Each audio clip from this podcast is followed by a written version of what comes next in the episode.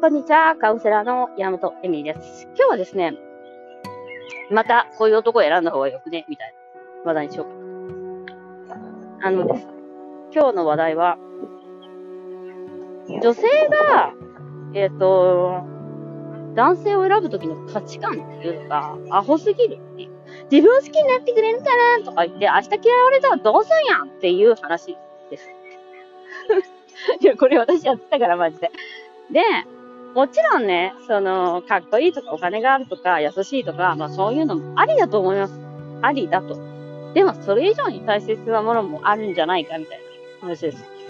この間前、あの、一回ね、話ができる男性っていう話をしたんですけど、あの、やっぱりね、本当に思うのは、うーん、人間として大、あ、なんていうの、イタリア語でブラボーって言うんだけど、あの、素晴らしい人でなきゃダメなんですよ。自分が素晴らしかったら、あの、素晴らしい人を選ぼうよっていう話です。それは、なんか自分が多分見かけとかだけで判断されたくないんだったら、やっぱり見かけとかだけで判断しないべきだし、面白い話がしたいんだったら、自分も面白い話を、なんと、えっと、仕込んでおくべきだし、意識高い人がいいんだったら、自分を意識高くしとかないとダメだよねっていう話なんですよね。で、もう一つ私がまあ結婚して、こういうところがいいとこなんだなって思うのが、やっぱり子供を育てた時に思って私がすごくラッキーだったなと思う面は、まあ、よくあるじゃないですか。イクメンとか、そういうの。で、うちの旦那ははっきり言って赤ちゃんを育てること全然できなくて、本当に本当に本当にこの人何なのみたいぐらい、ビビりまくってるわけですよ。もうちょっと風邪ひいたらこれ何？みたいな。え、この子死んじゃうんじゃない？みたいな感じで、本当に役に立たなくて、本当にその、もう、もうこれぐらい頼りにならない人いないんだなっていうぐらいビビビビリなんですよね。ちょっと。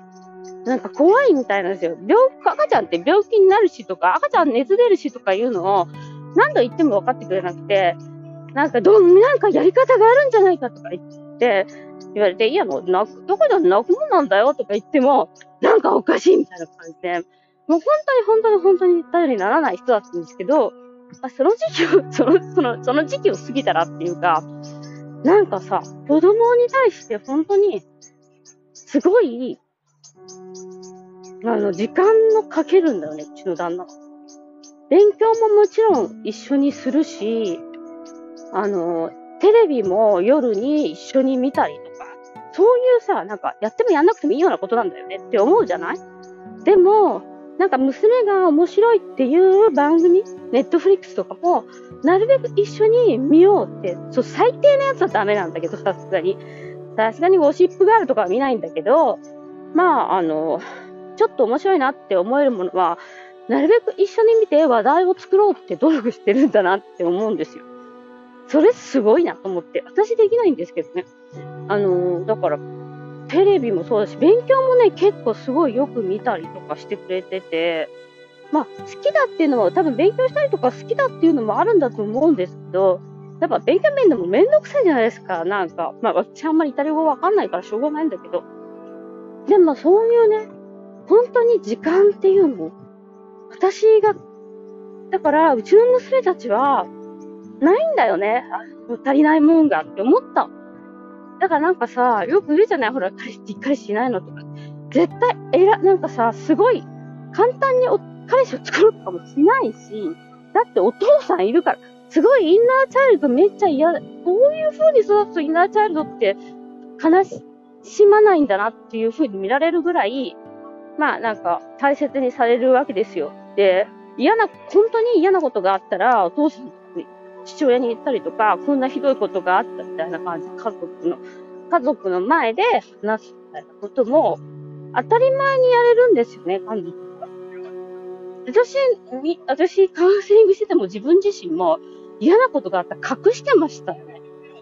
だから、やっぱりそういう意味で、あの、人のことをケアで、と、お金だけじゃなくて、子供に対してそこまでケアできる人って、ま、やっぱ自分の父親はそうじゃなかったから、うちの夫のいいところっていうか、こういう人を選んだ方がみんないいよなってちょっと思いました。それなんか、もちろん、あの、これは夫がなら学んだことだとは思うんですけど、あの、長い人生の中で。私との関係の中で学んだことだと思うんだけど、やっぱりその子供に時間をかけられる人っていうか、一緒に何かをできる人って、すごく大切なことだと思うんですよ。なので、イケメンとか、金があるとかには変えられないものっていうものが、人生にはいっぱいあって、とそういうものをちゃんと見て見逃さないようにしないと、やっぱうまくいかなくないよなっていう話です。ということで、こういう男はいい男なんじゃないでしょうか？という、二つの、まあ、ソリューションっていうんですかね。結論という。を今日はお話ししました。ご視聴ありがとうございます。また明日。